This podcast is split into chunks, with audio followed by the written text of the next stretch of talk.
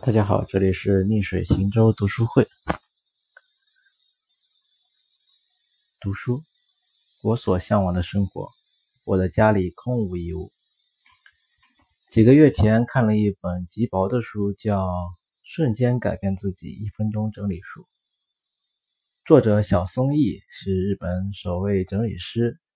一九六九年生，二零零五年九月在银座创办了整理咨询公司整洁工作室，被日本东京电视台《地球的黎明》、NHK 记录二十分钟、真单公司之星等节目报道，引起了极大的反响。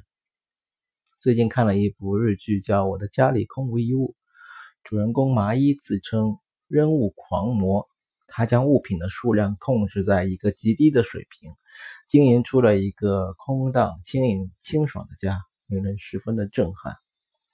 结合这本书的一些营养，我总结了下面五点整理的原则：一、台面零放置，桌面、地面、沙发等台面应该做到空无一物。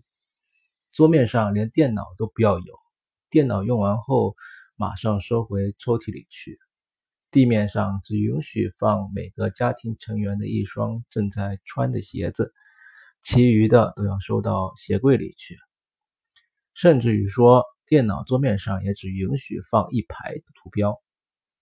不管是书桌、餐桌、台面、地面还是沙发表面，都只能作为临时放置物品的工作台面。这些平面可以用来看书、写作、吃饭。但不具有收纳的功能。如果在这些台面上一直摆放固定的物品，会显得非常的凌乱，也不方便擦拭。做到这项原则的目的，就是为了所有使用这些台面的家庭成员都能使用方便。二、减少物品整理的秘诀是减少物品。卧室要以睡眠功能为出发点和归结点。所以有床和衣柜就可以了。所有的房间都只要留存必要的最低限度的物品。这样做的好处还包括减少家具以及拥挤的物品所带来的空气污染和压力。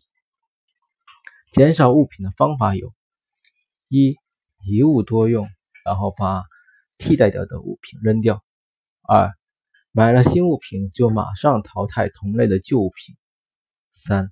如果对物品的去留犹豫，那就要扔掉它。四，试着离开这件物品生活一段时间，如果半年里都想不起来使用，那就扔掉它。三，及时物归原位，使物品定制定位，并遵守及时物归原位的原则。用完遥控器后，要放到家人聚集的指定位置。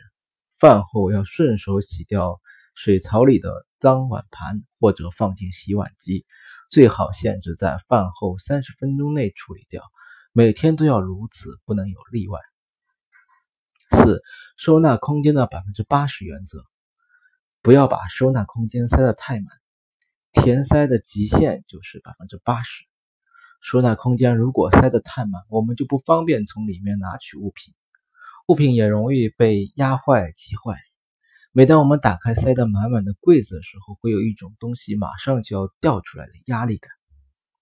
放置在柜子、抽屉，包括冰箱里的物品，都要遵守百分之八十原则。